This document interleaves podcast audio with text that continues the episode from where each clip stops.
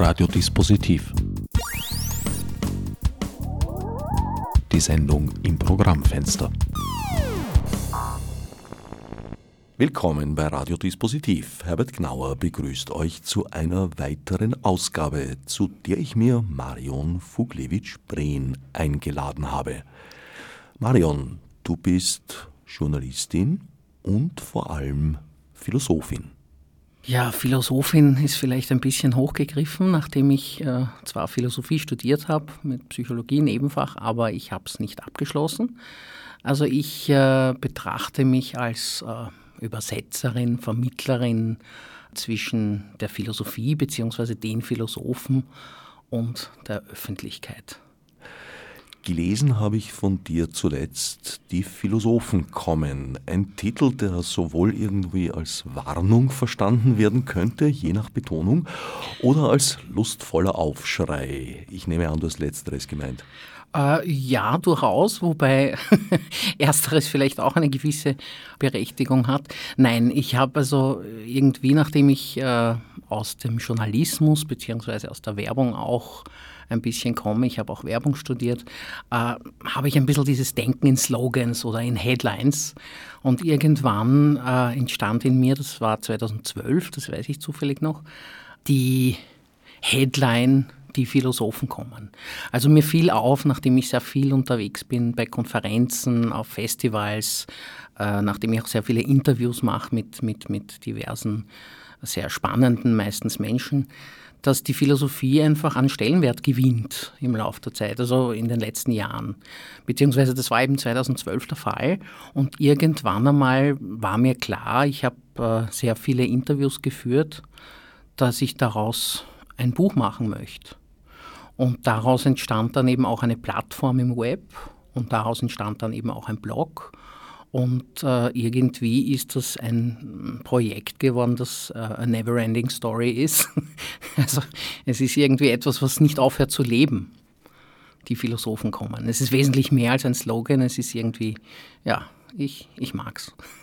Es ist eine Sammlung von Gesprächen mit Philosophen und Philosophinnen. Ja, das erste Buch ist eine Sammlung von Gesprächen, von Interviews, die ich geführt habe. In essayistischer Form, also ich habe das natürlich auch ein bisschen eingebettet in eigenen Text. Und das zweite Buch ebenso. Dabei bevorzugst du jetzt nicht unbedingt eine bestimmte Richtung. Nicht unbedingt. Äh, was ich äh, bevorzuge, also ich habe Interviews geführt mit Philosophen, die man so kennt. Also natürlich der unvermeidliche Konrad Paul Lissmann, äh, Robert Pfaller, Gerd Skobel.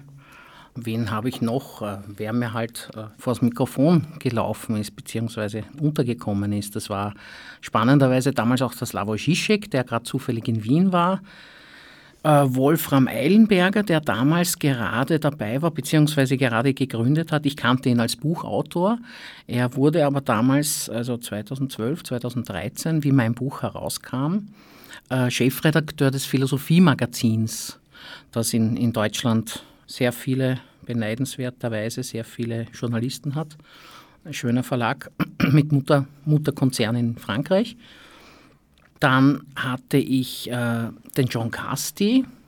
Vielleicht erzähle ich dazu noch ganz kurz, dass ich auch mit der TEDx eine Verbindung habe. Und nachdem es damals gerade die erste TEDx Vienna gab, für die ich die Pressearbeit gemacht habe, habe ich den John Casti eben dort getroffen und im Zuge dessen auch ein Interview mit ihm geführt. Das ist auch in diesem Buch drinnen. Die TEDx, äh, wer es nicht kennt, ist eine ganz spannende Veranstaltung, eine Konferenz aus Kalifornien, dort entstanden 1984 und mir hat ein Freund, der seit 25 Jahren, glaube ich, in, in, in Kalifornien lebt, der Wiener ist, erzählt damals, also Ende der 80er Jahre, du, da gibt es eine Konferenz, da spielt der Herbie Hancock, äh, da reden Philosophen, da reden also ganz tolle äh, Menschen, die sehr viel zu sagen haben.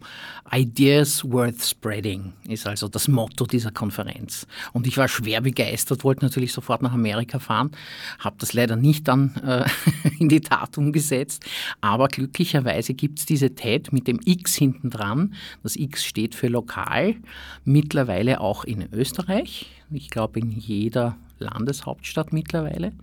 Und ich habe für die TEDx Vienna und äh, auch für die TEDx Klagenfurt, die, die, das erste Mal, als sie das erste Mal kamen, äh, Pressearbeit gemacht. Für die TEDx Klagenfurt bin ich mittlerweile immer noch jedes Jahr in, als Medienpartnerin und ein bisschen Impulsgeberin, was Speakers betrifft. Habe ich auch einige Speakers hingebracht, spannende. Äh, ja, und dadurch habe ich eben natürlich auch zu den Speakers Kontakt. Die Philosophen kommen also schon seit einiger Zeit. Man könnte durchaus sagen, sie sind bereits da.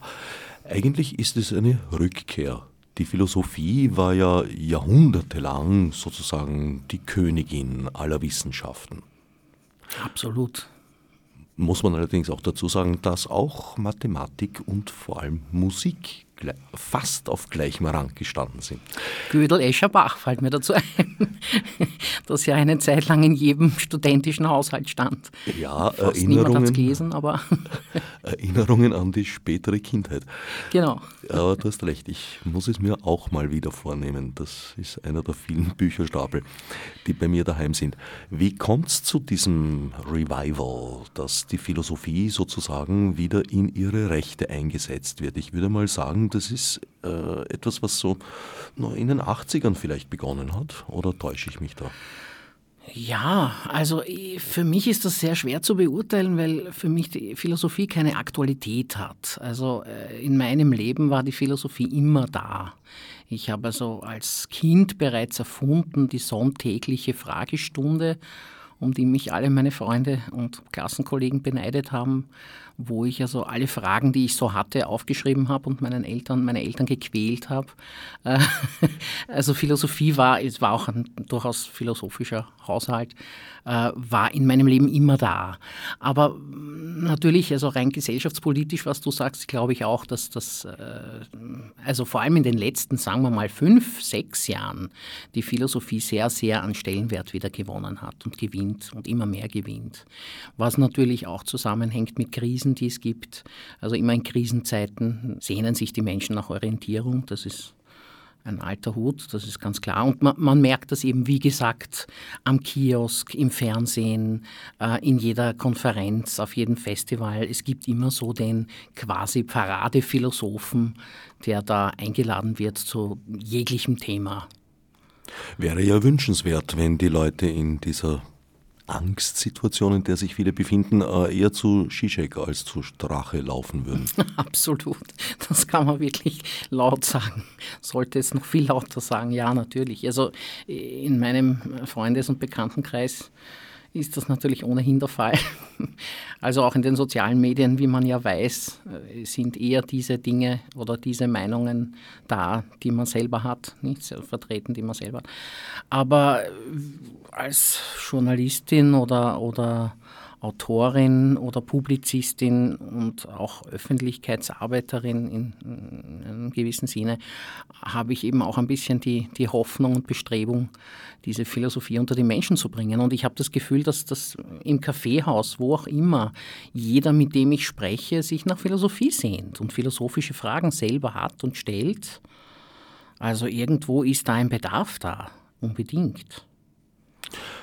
Auch die Verbindung zu den anderen Wissenschaften ist wieder stärker gegeben. Wieder stärker gegeben sage ich, weil, naja, meine Mutter zum Beispiel als Chemikerin war noch Dr. Phil. Mhm. Renat hat es damals noch nicht gegeben. Und sie musste auch ein Philosophikum machen. Ja. ja. Das hat ihr sicher nicht geschadet, das hat sie auch selber so gesehen. Das ist inzwischen aus der Ausbildung herausgefallen, haben offenbar die Naturwissenschaftler und Naturwissenschaftlerinnen jetzt sozusagen einen Nachholbedarf, den Sie außerhalb Ihrer Ausbildung nachholen? Ja, das ist sehr, sehr schön, wenn du das so siehst. Ich hatte eine Tante, die Mathematikerin war und Dr. Phil, was mich immer entsetzt hat irgendwie. Ähm, also ich würde es sehr stark hoffen, dass es so ist. Ich habe das Gefühl, dass in den letzten ja, 20, 30 Jahren die Philosophen viel zu still waren. Sie haben sich nicht zu Wort gemeldet. Also, äh, oder viel zu wenig für meinen Geschmack. Oder no, für Sloterdijk hat schon öfter mal den Mund aufgemacht und auch Habermas ist jetzt nicht für Ja, in Deutschland bekannt. und in gewissen Kreisen. Aber in Österreich war da eigentlich nicht so wahnsinnig viel los. Es war ja irgendwo, also in, in, in der Zeit meines Studiums war da in der Öffentlichkeit zumindest nicht sehr viel zu sehen. Also in der breiteren Öffentlichkeit, sage ich jetzt einmal. Ich meine, für mich natürlich schon, weil ich das ja auch studiert habe, aber man hat weder im, im Radio noch im Fernsehen noch, noch, noch geschweige denn also am Kiosk, es gab keine Zeitungen äh, zum Thema Philosophie. Es gab ab und zu mal im Spektrum, in der Presse am Sonntag oder, oder im Standard im Album einen philosophisch angehauchten Beitrag. Aber ich glaube nicht, dass die Philosophen sehr sichtbar waren in dieser Zeit was sich hoffentlich jetzt ändert und, und glaube ich auch wirklich geändert hat in den letzten fünf, sechs, sieben Jahren. Vielleicht hat die österreichische Philosophie auch ein wenig gebraucht, um das, äh, wie sage ich jetzt, Weininger-Spengler-Syndrom zu überwinden? Absolut, ja, bestimmt. Also wenn man da Dank erweisen muss, das ist sicherlich Konrad Paul Liesmann äh, mit seinem Philosophikum in Lech der da auch immer wieder natürlich getan hat und auch sehr viel in den Medien war in den letzten Jahren. Aber sonst, ja, wie gesagt, also ich, ich, ich glaube an einen sehr, sehr großen, starken Bedarf aus der Öffentlichkeit. Auch in der Kunst wird die Philosophie stärker präsent in den letzten Jahren.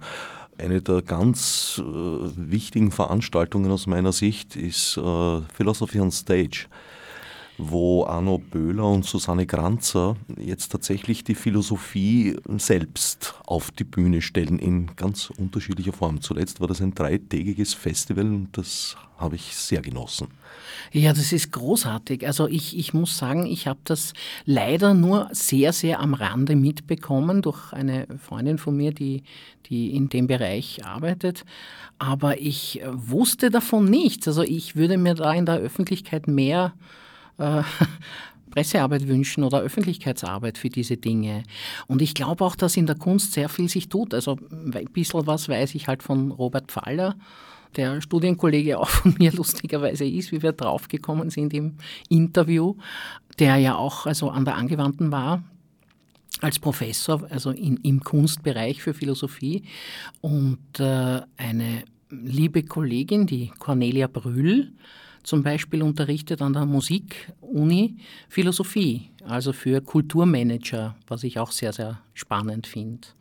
Da haben wir, weiß nicht, ob, das hast du, glaube ich, vielleicht nur am Rande mitbekommen, bei der letzten Nacht der Philosophie 2016 haben wir aus dem Bereich eine wunderschöne Veranstaltung gemacht, gemeinsam, Cornelia Brühl und ich, mit ihrer Website philoskop.at, um ein bisschen Werbung zu machen, weil das wirklich eine, eine tolle Frau ist. Ähm, und ich hatte eben die Idee, diesen Slogan, die Philosophen kommen, von Künstlern bzw. Kulturmanagern, fertigen Kulturmanagern, die teilweise äh, also in, in Deutschland und äh, überall an, an, diversen Theaterproduktionen oder sonst irgendwas arbeiten, äh, umsetzen zu lassen auf künstlerische Art und Weise. Also wie versteht ein Künstler, welcher Kunstform auch immer, das Thema Die Philosophen kommen. Wie interpretiert er das? Das war eine großartige Veranstaltung, kann man also finden im Web als Film, als, als also auch diverse Texte, natürlich auch in meinem Blog. Äh, das ist wirklich wunder, wunderschön gewesen, war eine spannende Nacht. Du hast völlig recht, ich habe es damals leider nicht geschafft, zu der Veranstaltung selber zu kommen. Dennoch sind wir über sie zueinander gekommen. Ja. Nämlich über den Veranstalter Leo Hemmetsberger, der große Stücke auf dich hält und dich oh. in sein Festival ja auch gerne einbaut, immer wieder. War das ja nicht schön. das erste Mal. Es beruht auf Gegenseitigkeit durchaus. er macht sehr schöne Sachen. Ja, es ist, es ist eine, eine feine Idee, dass die äh, GAP, die Gesellschaft für angewandte Philosophie, die Nacht der Philosophie jedes Jahr veranstaltet. Der Termin steht übrigens auch schon für 2017 wieder fest. Das wird sein der 30. Mai. Das muss ich noch, muss ich noch verifizieren. Na, das überlassen wir den Hörern und Hörerinnen. sie sind es gewohnt, in dieser Sendung hin und wieder Forschungsaufträge zu bekommen. Wunderbar. Ob sie sie erfüllen, das, äh, na doch, ich habe schon Feedback gekriegt, ja, doch. Sehr schön. Na, also das, das ist wie immer eine wunderschöne Veranstaltung, wird auch diesmal ein bisschen expandieren, wird also auch in ganz Österreich stattfinden und äh, ja, möglicherweise auch darüber hinaus und, und gibt es also einige, einige Ideen, wo da schon einiges mehr sich daraus entwickeln wird und entwickelt hat schon. Eine gesamtösterreichische Nacht der Philosophie. Ich hoffe darauf, ja. Also das ist in Planung zumindest, ist das jetzt einmal. Leo hat geübt und jetzt wird expandiert. Ich hoffe, ich verrate nicht zu viel und er ruft mich morgen an und ist ganz böse auf mich. Aber ich glaube, das ist, also das darf man durchaus schon sagen. Na, dann lassen wir das jetzt als Teaser so stehen, damit wir nicht zu viel verraten. Genau. Ein bisschen outen kann nicht schaden. Absolut. Schreibst du selber philosophische Texte? Philosophische Texte ist interessant. Naja, würde ich mich nicht trauen, das äh, als solches zu bezeichnen. Ich schreibe natürlich, schreibe seit ich, seit ich ein Kind bin, also alle möglichen Dinge. Böse Zungen könnten sagen, man verlernt durch den Journalismus das Schreiben. Äh, ich schreibe sehr viele Textarten. Also ich, ich würde eher sagen, du hast das Just-Studium. Das auch, ja, ja. Durch alle möglichen Studien wahrscheinlich. Aber ähm, ja, ich, ich schreibe natürlich sehr viel und ich schreibe vor allem in meinem philosophischen Blog. Äh, naja, Texte, die zumindest äh, in die Philosophie führen. Auch durch meine Interviews führe ich natürlich äh, meine Leser und Leserinnen in die Philosophie mit philosophischen Lehrern, mit äh, Professoren, mit praktischen Philosophen mit Ausübenden der praktischen Philosophie. Da gibt es ja jetzt einen eigenen Postgraduate-Lehrgang auf der Philosophie. Und da sind die ersten Absolventen jetzt fertig und machen auch äh, eigene Veranstaltungen. Das ist also eine ganz brandaktuelle Neuigkeit, die ich dir da verrate, aber auch verraten darf. Das passiert am Internationalen Tag der Philosophie, der von der UNESCO ins Leben gerufen wurde. Besagter Blog ist im Internet unter die-philosophen-kommen.at zu finden. Aus Teilen dieses Blogs hast du jetzt ein neues Buch zusammengestellt, das dieser Tage erscheinen wird. Ja, das freut mich auch sehr, dass sich das äh, so gut ausgegangen ist, noch vor Weihnachten. Das war mein Wunsch. Ja, das Buch heißt Auszeit mit einem Punkt dazwischen. Auspunktzeit, das Philoblock-Buch. Naja, und die Idee war die, dass ich eigentlich mir gedacht habe, ich habe doch einige Texte geschrieben über die letzten zwei Jahre vielleicht in meinem philosophischen Blog, die ich ganz gerne zusammengefasst hätte in einem Buch. Und dann habe ich ja so von Freunden und, und, Lesern meines Blogs große Bestätigung dafür bekommen, dass sie das auch gerne so hätten und hoffe, dass es vielleicht darüber hinaus auch noch den einen oder die andere Leserin geben wird meines Buchs. Also wie gesagt, es enthält kleine gedankliche Häppchen, Inspirationen und News aus dem philosophischen hm, Umfeld im weitesten Sinne. Sind natürlich auch äh, Texte von anderen teilweise drinnen, aber eigentlich äh, ja, 90 Prozent meine eigenen Texte. Und ja, es war ganz interessant für mich, meinen Blog als Buch darzustellen, was ja eigentlich eine sehr pervertierte Sache ist. Normalerweise ist das ja umgekehrt. Nicht unbedingt. Es ist eine Transformation in ein anderes Medium. Genau. Würde mich interessieren, ja, wie sind da die Erfahrungen gewesen? Ja, es, ist, es ist ganz witzig. Also ich habe äh, natürlich recherchiert, ob sowas gibt. So in der Form habe ich eigentlich nichts anderes gefunden, nichts, nichts ähnliches. Also es gibt keinen, keinen Blog, der als Buch äh, erscheint. Hat sicher auch mit der Aktualität zu tun. Aber gerade im Fall Philosophie habe ich eben den Eindruck, dass die Fragen, die großen Fragen der Philosophie, äh, da gibt es keine Nicht-Aktualität, nicht? Also die sind doch immer aktuell. Also ich habe dann durchaus alles, was ich gelesen habe in diesem Blog, äh, auch wenn das jetzt schon zwei, drei, vier Jahre alt ist, äh, sehr schmunzelnd festgestellt, dass die Aktualität absolut noch besteht. Und äh, fand das dann eben ja, Grund genug, daraus ein Buch zu machen. Und ich habe das ganz gern. Ich bin ein bibliophiler Mensch. Ich habe gern Papier in der Hand, ich blätter gern. Ich, ich rieche in jedem Buch, ich rieche in die Bücher hinein. Also ich habe das sinnliche Erlebnis durchaus sehr gern, obwohl ich rein journalistisch aus den neuen Medien komme, also jetzt aus dem Webjournalismus oder, oder IT-Journalismus, aber das Riechen und das, das, das Greifen und das Blättern, das, das ist einfach meins. Kann man das als Best of Blog verstehen? Ja, das ist ein guter Name. Siehst du, hätten wir früher sprechen sollen. Aber das nächste Buch wird dann vielleicht so heißen. Ich habe eh schon wieder drei, vier, fünf Bücher im Kopf, die ich machen möchte. Nur aus Zeit gefällt mir eigentlich besser, weil es Raum für Assoziationen lässt. Ja, natürlich. Also ich habe auch versucht, den, den Begriff Auszeit ein bisschen zu recherchieren, naturwissenschaftlich, physikalisch, ähm, was auch immer. Das war ganz interessant, was sich da, was sich da ergeben hat. Das will ich aber alles nicht verraten, weil das liest man in dem Buch.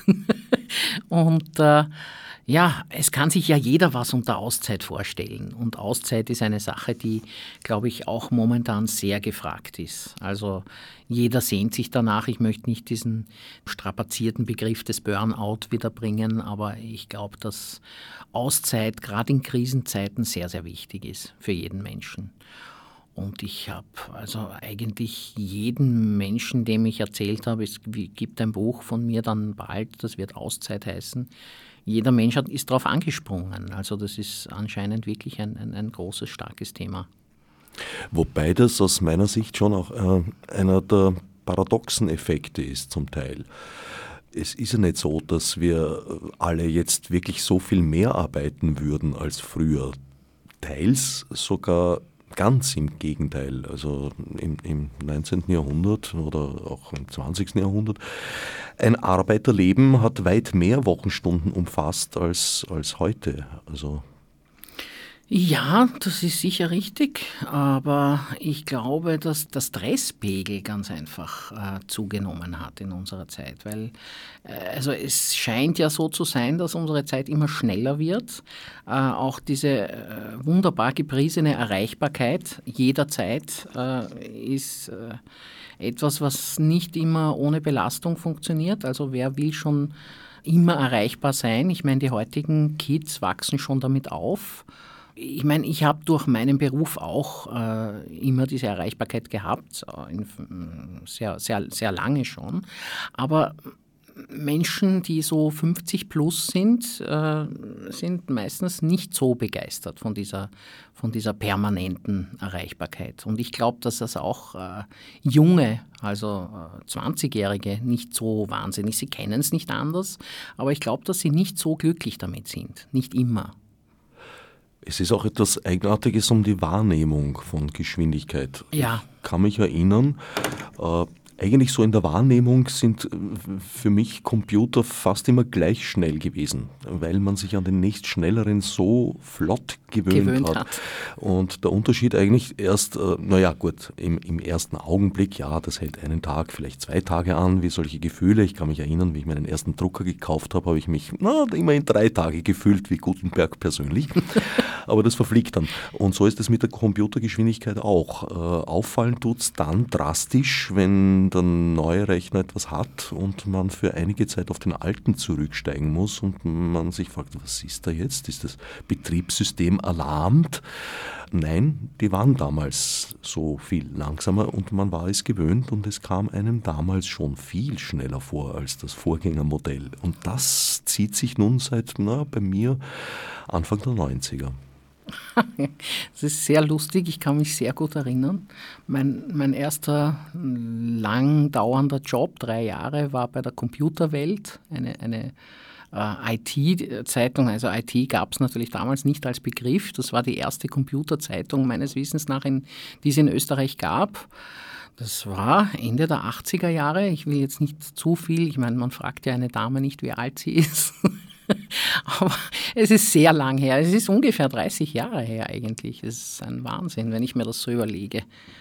Äh, und das ist genau wie du das schilderst. Also diese, diese Schnelligkeit der nächsten Generation, das war sofort vergessen. Also man, man hat das sofort übernommen als ganz normal. Und es ist ja auch heute noch so, wenn ich mein neues iPhone oder iPad oder was auch immer äh, bekomme. Ich bin da leider sehr süchtig auf diese ganzen komischen Geräte. Und das ist sehr ärgerlich. Ich ärgere mich dann immer über mich selber, weil es ja eigentlich ein Wahnsinn ist, dass man sich auf das einlässt. Also man muss das durchaus auch sehr, sehr kritisch betrachten, den Umgang mit diesen Geräten. Auch insofern, als der Gewinn an Komfort eigentlich nicht stattgefunden hat. Ich hatte nie die Romantik, dass ich mir gedacht habe, das Internet wird jetzt äh, auf ewig der Hort fröhlicher Anarchie bleiben, als ich es Anfang der 90er kennengelernt habe. Übrigens auf dem Institut für Blutgruppenserologie, wo mein direkter Vorgesetzter Dr. Schwarz hieß. Aber ich hatte doch gedacht, dass der Computer ein Werkzeug ist, der helfen wird, unser Leben bequemer zu gestalten. Mitnichten. Wir tun zwar Dinge, die wir früher nicht tun konnten in dieser Form, also die Kommunikation ist äh, nicht nur schneller geworden, sondern auch viel, viel weitreichender. Man kann heute um den Globus kommunizieren mit Menschen. Aber jede Minute, die wir uns ersparen, vielleicht durch neue Arbeitstechniken, wird, habe ich den Eindruck, an anderer Stelle mindestens fünffach wieder eingefordert. Ja, das ist sicher richtig. Ähm, was ich schon sagen muss, ist, ich habe im Jahr 1996 ein Buch herausgegeben mit dem Namen Das Internet Lesebuch, äh, wo ich Interviews drinnen habe mit dem MIT-Direktor Nikolaus äh, Negroponte und mit diversen anderen spannenden Menschen. Ich habe das damals schon als Internet-Lesebuch bezeichnet, weil ich auch Philosophen wie zum Beispiel den Herbert Rachowitz, äh, der sich auch immer mit diesen Dingen, also mit den neuen Medien sehr stark beschäftigt hat, auch eingeladen habe, einen Beitrag zu schreiben. Und dieses Buch entstand im Jahr 1996 komplett in Telework-Arbeit. Das heißt, ich habe eigentlich sehr viel, also ich war äh, teilweise angestellt bei Verlagen, teilweise aber auch selbstständig, meistens und lieber selbstständig und habe eigentlich damals äh, schon als Teleworker gearbeitet, was ich sehr spannend fand und was mir schon einen, einen großen Komfort gebracht hat damals, weil ich das den ganzen Sommer zum Beispiel am Pool verbracht habe mit meinem Computer, mit einem riesen Laptop, den man gar nicht heben kann aber immerhin auf einer Terrasse im Grünen und habe dort mit riesigen Disketten mit diesen großen noch. Fünf, fünf, ein Viertel fünf, Zoll. Ein Viertel Zoll habe ich äh, die eingeschickten, per Post eingeschickten Beiträge meiner Contributors äh, eingespielt, was gar nicht so leicht war, also die alle in ein Word-Format damals zu bringen, diese verschiedensten äh, Dokumente, das war also sehr mühsam. Aber es hat mir einen guten, einen, also die Möglichkeit gegeben, im Freien, in, am, am Land, am Pool, gemütlich mein Buch zu schreiben. Was also für damalige Verhältnisse schon sehr toll war, muss ich sagen. Also du hast einen Komfortgewinn gehabt? Ja, durchaus. Also damals ja, heute ja, teilweise. Es hat sich natürlich sehr viel verändert. Aber für damals hatte ich sogar ein, ein Interview von Deutschlandradio als einer der ersten Teleworker. Das war ganz großartig. Die haben das also fantastisch gefunden, dass sowas möglich ist. Da beneide ich dich drum, weil mir ist das nie gelungen. Wann immer ich versucht habe, dieses Werbesujet von äh, eleganten Menschen an Swimmingpools mit Laptops auf den Knien nachzustellen, äh, hat mir jetzt nicht nur die Eleganz gefehlt, äh, sondern die, vor allem die ich habe ja nicht. Ich habe nichts gesehen auf dem verdammten Bildschirm, weil die Sonnenreflexionen ja bis heute das verhindern. Also das, ja, das geht nur das in der ist natürlich richtig. Das ist natürlich richtig. Die Annehmlichkeit bestand wohl darin, dass ich zwischendurch ins Zimmer gegangen bin, schreiben, aber oder unterm Baum gesessen bin. Aber ich konnte zwischendurch schwimmen gehen, statt in einem dunklen Büro zu sitzen. Nicht? Ich also verstehe. Das war schon recht fein. Also du hast es auch nicht geschafft, auf der Terrasse zu sitzen. Ja, nicht, ja mehr oder weniger. Und unterm Sonnenschirm ging das. Es, war, es, es, es, es kommt auch auf die Einstellung an. Ich war natürlich begeistert, dass, dass die anderen im, im Redaktionsraum sitzen und ich da auf der Terrasse. Das war ein großartiges Gefühl. Nicht? Ich, Heute würde man über Facebook boshafte Fotos posten. Absolut, ja. Und ich, ich bin froh, dass es das damals noch nicht gab. Wie hältst du es mit Facebook? Ach ja, Äh, Facebook. Ich bin in Facebook äh, mit meinem Buch, mit einer Seite, die Philosophen kommen, weil natürlich werblich äh, kommt man halt schwer um Facebook und äh, andere soziale Medien herum. Ich bin kein wirklicher Fan, ich betreibe es auch nicht äh, besonders äh, aktiv, außer meine Website, die Philosophen kommen, die natürlich schon. Aber ansonsten ja, versuche ich mich weitgehend davon fernzuhalten. Das Buch Auszeit befindet sich also fast zur Gänze ohnehin bereits im Netz. Man müsste es sich nur zusammensuchen. Es kommt jetzt in, in Papierform heraus, aber auch als E-Book. Richtig, ja. Ja, E-Books sind eine spannende Angelegenheit natürlich. Also ich habe auch ein paar natürlich E-Books, aber ich präferiere das, das Buch aus Papier. Nicht unbedingt das Hardcover, es gibt mein Buch wird es auch als Hardcover geben, aber ich mag am liebsten diese Paperbacks, die man, die man einstecken kann, die man verbiegen kann, wo man was reinschreiben kann. Das ist so irgendwie. Ich habe natürlich eine, eine riesige Bibliothek zu Hause, muss man sagen, die ich bei jeder Übersiedlung um zwei, drei Regale tränenreich reduzieren muss, aber äh, mit wunderschönen ledergebundenen Bänden, an denen ich sehr hänge, auch teilweise, weil sie von meinem Großvater sind. Ich werde das Buch immer hochhalten. Für mich ist das Buch ganz wichtig. Also das Buch, das man in der Hand hält. Das ist gar nichts gegen das E-Book zu sagen. Es gibt alle diese Medien nebeneinander. Ich finde das wunderbar. Ich finde auch nicht, dass das eine das andere verdrängt. Ganz im Gegenteil. Äh, es muss das alles geben, diese Dinge, finde ich sehr schön und sehr fein. Aber ja, wenn ich die Wahl habe, dann nehme ich mir natürlich schon das Papierbuch, zum Beispiel auf Urlaub mit. Ich bin ja auch ein Freund des haptischen Leseerlebnisses, habe mich allerdings in letzter Zeit daran gewöhnt, gewöhnen müssen zunächst einmal, aber inzwischen geht es ganz gut, auch PDFs zu lesen, weil ich ja immer für Literadio auf den Buchmessen in Frankfurt und Leipzig seit einigen Jahren Interviews machen darf. Und da muss ich die Bücher gelesen haben und viele davon erscheinen aber sehr knapp und dann kriege ich halt ein PDF inzwischen zugeschickt. Mhm. Was inzwischen geht, vor allem auch deswegen, weil die Monitore leichter ge geworden sind. Mhm. Ich lese nämlich am liebsten am Boden sitzend und den alten Röhrenmonitor da runterheben. Ja, das war immer eine Geschichte, das habe ich einmal gemacht und dann nie wieder. Aber aber inzwischen sind die Dinger so leicht geworden, dass man sie da einfach runterstellt auf den Boden, hinter dem Schreibtisch und schon sitze ich in meiner üblichen Lesehaltung und habe halt das Buch nicht mehr vor mir. Das hat mir am Anfang gefehlt. Inzwischen geht es ganz gut. Ja, das glaube ich. Ja, also äh, ich habe auch Lektorat gemacht, äh, ja, natürlich auch aus finanziellen Gründen.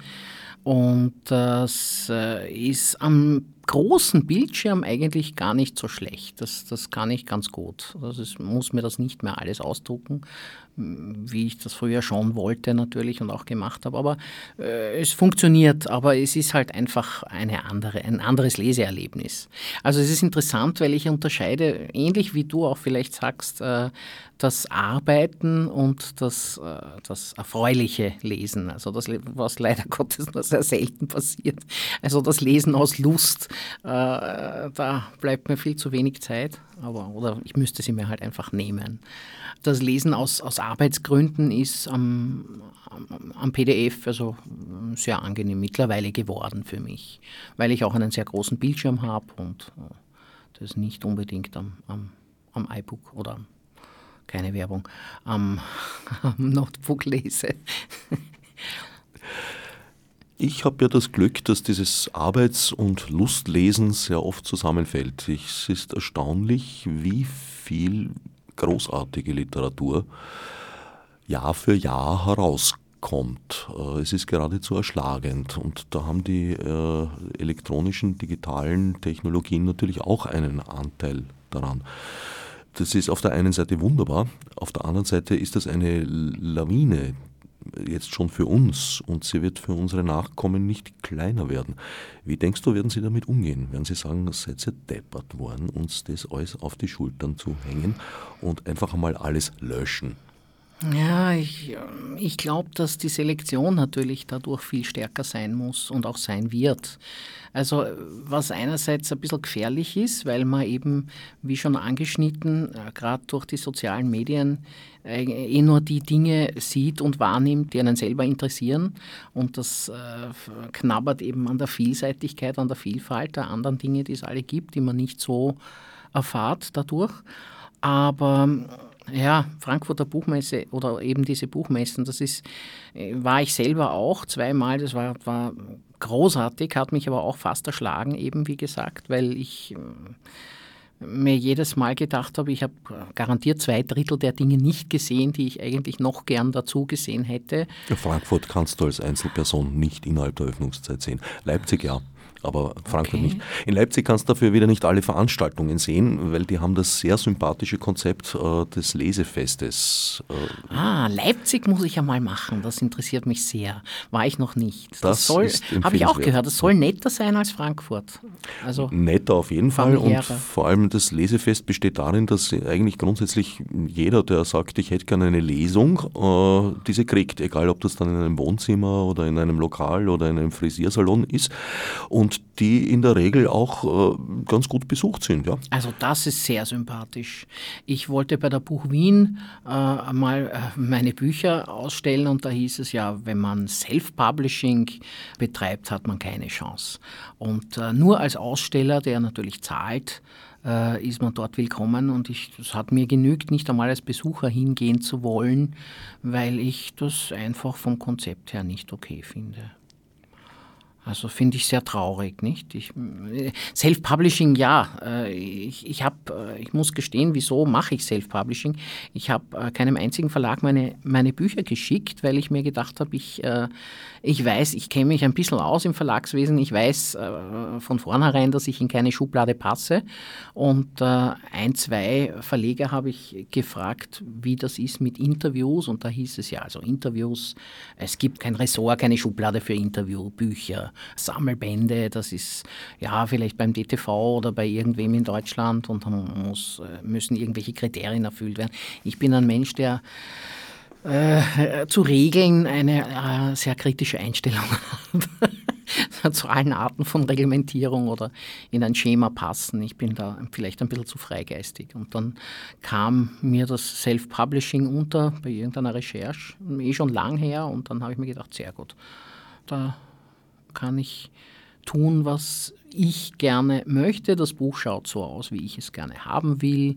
Es äh, passt vielleicht in keine üblichen Schubladen, aber mir genügt das so, wie es ist und es äh, ist wunderbar. Wie finanziert sich das? Ja, durch einen reichen Autor.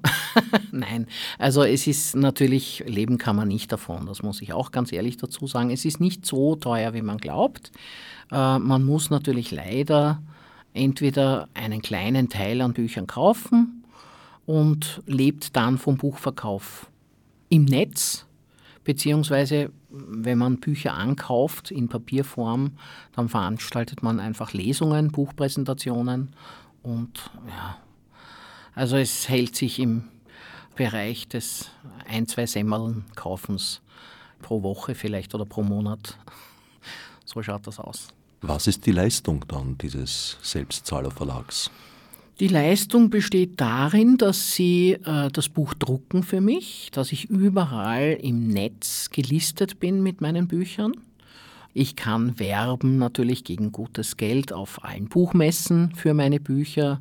Ähm, aber was sie machen ist, äh, sie geben dir die Möglichkeit, also sie geben dem Autor die Möglichkeit, äh, das Buch so wie er es haben will, es sei denn, es entspricht nicht gewissen Kriterien, die natürlich schon äh, stimmen müssen. Also das Buch muss lektoriert sein, es muss also vom Inhalt her passen, es, es äh, ja, muss die Rechtschreibung und alle diese Dinge, das ist sowieso klar. Also es sind äh, Verleger, die dort sind die also auch äh, Dienstleistungen anbieten, wie zum Beispiel einen Buchumschlag zu machen oder Pressearbeit oder Werbung. Das kauft man alles zu. In meinem Fall habe ich mir das halt alles selber gemacht, äh, was viel Arbeit natürlich ist, aber also diese Dinge kosten halt nicht. Und du bekommst eine gewisse Anzahl an Büchern äh, entweder oder du zahlst ein bisschen was, also es ist nicht so tragisch, man kann sich das durchaus leisten, zahlst einfach für den Druck des Buches. Der Vertrieb äh, wird dann durch diesen Selbst, äh, Self-Publishing-Verlag gemacht. Also der Verlag bietet auch einen Vertrieb? Im Netz und auch im Buchhandel, aber on demand.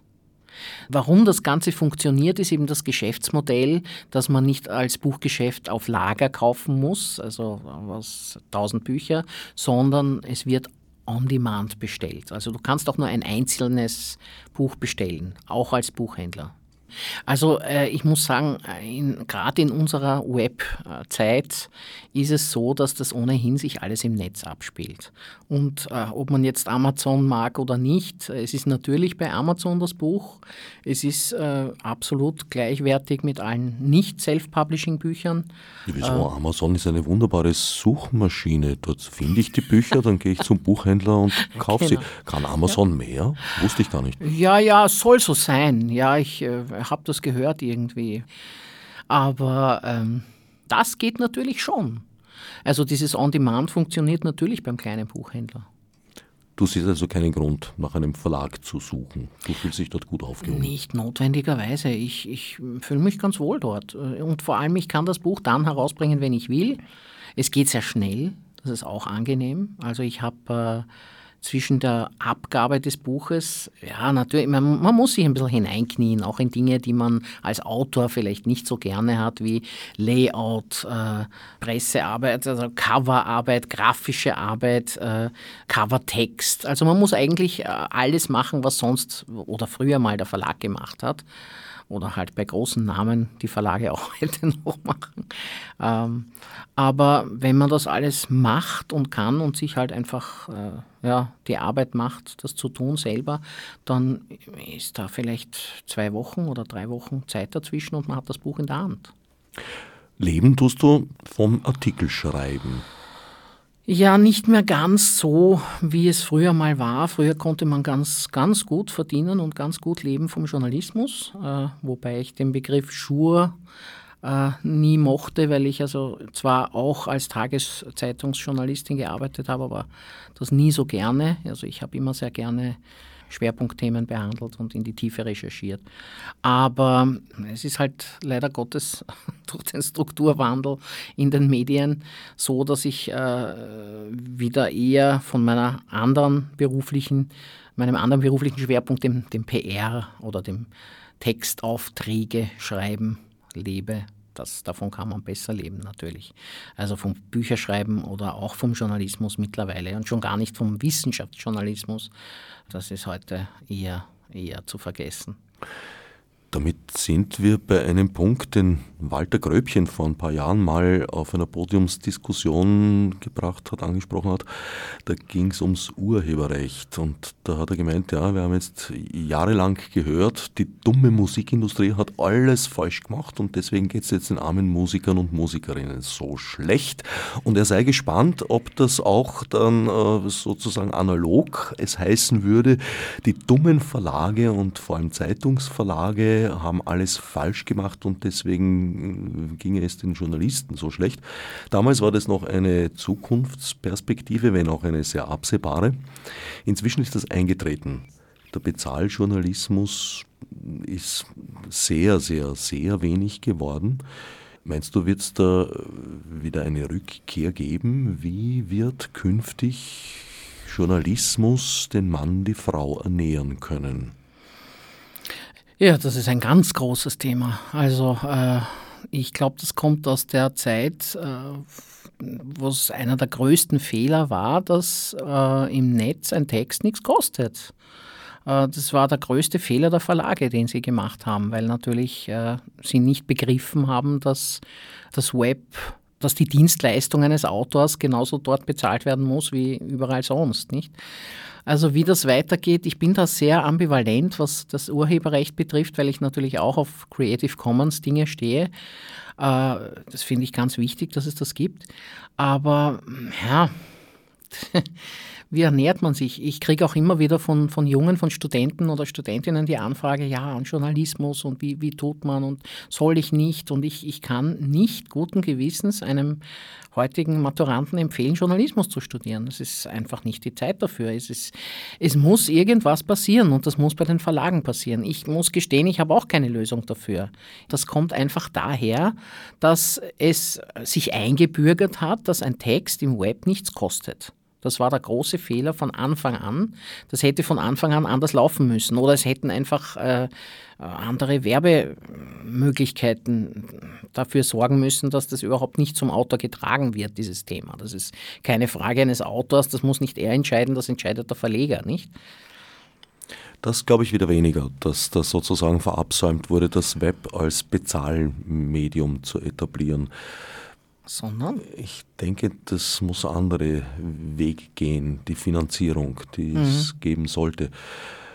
Ich weiß es nicht. Also auch Werbung im Internet hat seine Grenzen. Ja, natürlich. Es ist ungut, es ist wirklich ungut. Ja. Diese, diese Pop-up-Fenster, das ist wirklich. Die siehst du noch?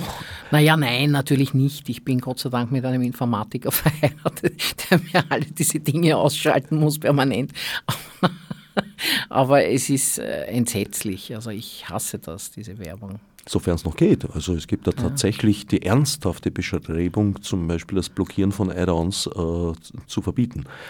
Ja, das kann, das da kommen sie nicht durch, glaube ich. Nein, das wird auch nicht äh, funktionieren. Also mhm. das ist dann so ein, ein, eine Geschichte, wo sich höchstens ein Gesetzgeber lächerlich machen kann. Das mhm. kommt ab und an vor. Mhm. Ja, das, das kommt durchaus vor, ja. Gesetzgeber neigen dazu vielleicht sogar manchmal. Manchmal. Ja. Aber manchmal sind sie auch schlau genug, es nicht zu Gesetzen werden zu lassen. Ja, ja. es wäre gut, das öfter zu tun. Mhm. Weil du vorher Jus erwähnt hast, du hast nicht zufällig Jus studiert? Nein, ich habe gar nichts studiert. Ich okay. habe ja nicht einmal Matura. Ja, ich habe nämlich Jus nicht studiert, weil ich ein Gerechtigkeitsfanatiker bin. Und ich habe gesagt, ich bin zu, mein Onkel wollte unbedingt, nachdem er Jurist war, dass ich auch also Jus studiere, aber äh, ich habe gesagt, Jus hat für mich leider nichts mit Gerechtigkeit zu tun, sondern nur mit Recht und das ist eine traurige Sache. Aber gut, das war nur ein Sidestep. Nein, eigentlich nicht. Das ist schon am Kernthema dran, weil dieser Widerspruch ist ja immanent. Der lässt sich auch nicht wegkriegen, sondern er ist, tata, ein philosophisches Problem. Ja, unbedingt. Aber jetzt ist mir gerade was eingefallen zum vorigen Thema noch. Und zwar habe ich dieser Tage, gestern oder heute, gelesen, dass es ein, irgendeine richterliche äh, Bestimmung gibt, dass Artikel, journalistische Artikel nicht mehr gekennzeichnet werden müssen als Werbung, also gekaufte Artikel. Und das finde ich ja unfassbar. Also das ist ja nicht zu fassen, dass es sowas gibt. Naja, da würde ich sagen, war der, der Übergang immer schon fließend. Ja, also, bei mir Gott sei Dank nicht. Also ich komme Gott sei Dank, ich meine, ich habe bei der Presse ein, ein, schon mein journalistisches Praktikum gemacht und, und, und auch bei der Computerwelt hieß es, also lasst euch von den Anzeigenmenschen nichts aufs Auge drücken, das ist streng getrennt. Ich meine, wie das heute ist, wage ich nicht äh, mir vorzustellen. Aber damals war das alles äh, wirklich... Äh, absolut getrennt. Es gab keinen Kollegen, der ein etwas dickeres Auto gehabt hat als die anderen. Natürlich, das waren. das gab es absolut, das gab es immer. Aber wir armen Schreibenden waren natürlich äh, frei. Nicht? Ich meine, du hattest die Wahl, willst du reich sein oder frei? Und äh, ich habe leider Gottes schon als, als Kind mich für die Freiheit entschieden. Dadurch bin ich nie reich geworden, aber gut. Das ist eine, eine frei gewählte Entscheidung gewesen, die ich nicht bereue. Manchmal vielleicht ein bisschen, aber. Vielleicht wäre ein möglicher Ausweg das bedingungslose Grundeinkommen. Ist jetzt der völlig falsche Zeitpunkt, so etwas auszusprechen. Wann wäre der Zeitpunkt gut? Eben, deswegen ist es vielleicht genau der richtige. Ja, ähm, ja ich ähm, finde das nicht so schlecht. Ich finde das nicht so schlecht. Grundsätzlich ist das sicher eine, äh, ich meine, Gott sei Dank muss ich diese Dinge nicht entscheiden. Also Politiker wäre sicher der, einer der aller, allerletzten Berufe, die ich ergreifen würde. Aber äh, die, natürlich ist das eine gute Idee. Man müsste es nur wirklich durchdenken in allen, in allen Konsequenzen. Aber grundsätzlich glaube ich, dass das sehr, sehr gescheit wäre. Ich vermute, dass die Denkhilfe sehr bald kommen wird in Form eines weiteren Jobverlustes, mhm. der längst nicht nur die, die schlecht qualifizierten Arbeitsplätze umfasst, Natürlich. sondern inzwischen auch die hochqualifizierten. Und ich ja. glaube nicht, dass diese Jobs zurückkommen. Mhm. Aber eigentlich bräuchten wir ja nur den Begriff der Arbeit äh, zurückzuführen auf das, was einmal war, nämlich Arbeit war etwas, was getan werden musste und nicht unbedingt etwas, was geschaffen werden muss, so wie man es heute sieht. Ja, das ist interessant, wenn ich mir jetzt überlege, äh, was mein Installateur oder mein Klempner, was die für Honorarsätze haben, dann frisst mich der Neid. Also diese Art von Tun ist sicherlich besser bezahlt als das Schaffen, das kreative Schaffen eines, sage ich jetzt einmal, Denkarbeiters, nicht? Wenn du das so siehst. Naja, ich sehe da auch, weil du sagst kreativ, also in der Informationsvermittlung, äh, das ist ja jetzt nicht so unbedingt ein, ein, ein Job, der Kreativität erfordert, eher vielleicht einen Hang zur Objektivität oder sagen wir die Lust, sich an der Objektivität zu versuchen, auch das ja wieder ein philosophisches Problem. Und diesbezüglich habe ich vor kurzer Zeit ein sehr interessantes Gespräch geführt mit einer jungen Kollegin vom Bayerischen Rundfunk, die eben berichtet hat, dass durchaus bereits im Laufen und im Teststadium sehr erfolgreich die vollautomatisch digitalisierte Informationsvermittlung, da werden Artikel geschrieben, aber auch mit Text-to-Speech ziemlich gut eingesprochen. Das ist von durch Menschen geschaffenes äh, eigentlich kaum mehr zu unterscheiden. Also auch diese Jobs werden vermutlich verschwinden. Ja, es ist ein Wahnsinn. Ich habe von diesen Dingen gelesen. Also auch Stichwort Datenjournalismus. Man hat ja versucht, mich äh, eine Zeit lang zum Datenjournalisten machen zu wollen und ich habe mich also sehr, sehr geweigert und gewehrt dagegen. Es werden Worte durcheinander geschüttelt und es kommt dann irgendein Text daraus. Ja, das ist, Gar nicht so schlechte Texte. Also weil du sagst, äh, die Fehler ja. bemängelst du, die haben die dann nicht. Ja. Ja, das ist, eigentlich ist das ein Wahnsinn. Ja gut, wenn man keine, keine äh, sagen wir mal, sprachlichen Ansprüche äh, anlegt, mag das ja durchaus gelingen. Es kommt immer darauf an, was man gern lesen will. Also für Zeitungen kann das durchaus funktionieren. Für Tageszeitungen oder für Informationen, die zu vermitteln sind, kann das durchaus funktionieren. Wenn man jetzt äh, überlegt, ob Literatur so möglich ist, ist schaut es natürlich schon wieder anders aus. Nicht? Ich denke auch, dass das im Journalismus äh, eindeutig ein, ein, Auftrag der Evolution sozusagen ist, in Richtung eines Meinungsjournalismus zu ja, gehen. Ja, unbedingt, natürlich. Und den reinen Informationsjournalismus, ja, vielleicht machen das die Maschinen wirklich besser. Könnte ja sein. Es kann durchaus sein, ja, das kann ich mir sogar vorstellen.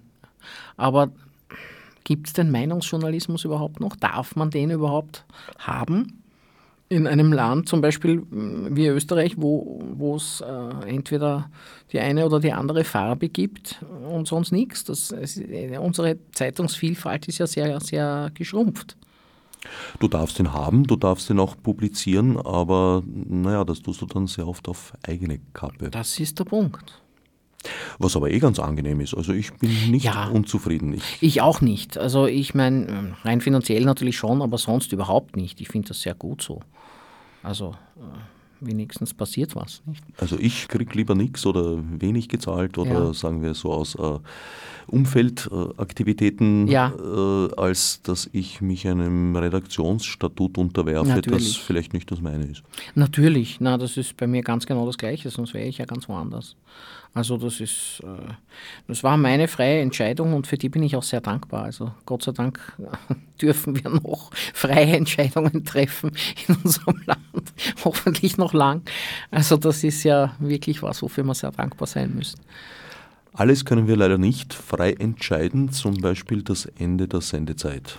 Das kommt ganz von selbst und ist nicht willentlich beeinflussbar. Ja, und selbiges haben wir jetzt fast schon erreicht. Dann kann Zu ich nur sagen, höchste Zeit für eine Auszeit. Auszeit, das Philo-Blogbuch von Marion Fuglewitsch-Brehn, die heute mein Sendungsgast war. Fürs Zuhören dankt Herbert Gnauer. Als Nef Margot mit fichtes obsidioidar